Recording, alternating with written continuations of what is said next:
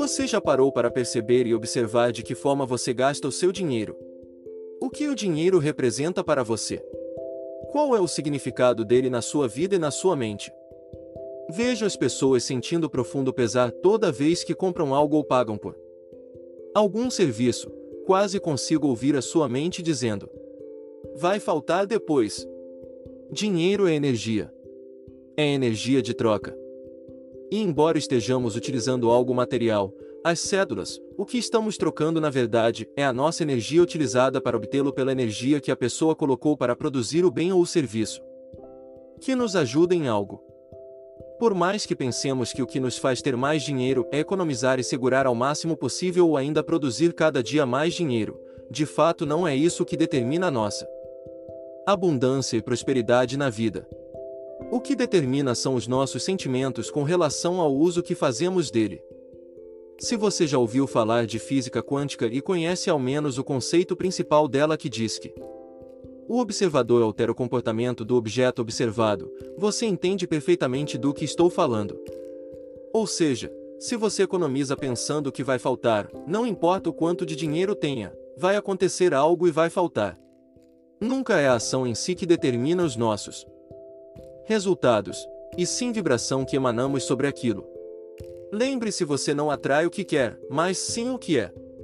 Se está se sentindo um pobre miserável que nunca terá o suficiente, é assim que será.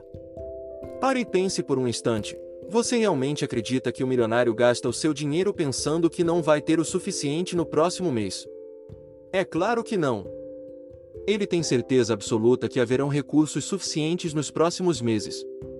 Quanto mais você se preocupa com as contas, quanto mais segura contando cada centavo que paga e sempre implorando por descontos, mais miserável se torna. É óbvio que não estou dizendo para que você saia por aí gastando até o que ainda não tem. Pelo contrário, sugiro que continue gastando como faz, controlando as suas despesas, porém modificando a vibração que emana quando paga por essas coisas. Pratique por um mês, para testar, uma nova forma de abordar o dinheiro e a maneira como pensa sempre que o gasta e observe os resultados. Prática 1. Comece a pensar no dinheiro como uma energia dourada, como ouro. Sempre que pagar por algo, pense nos benefícios que aquele produto ou serviço estão te trazendo e seja grato. Pague essa pessoa com gratidão pelo tempo e dedicação que ela usou para te disponibilizar aquilo.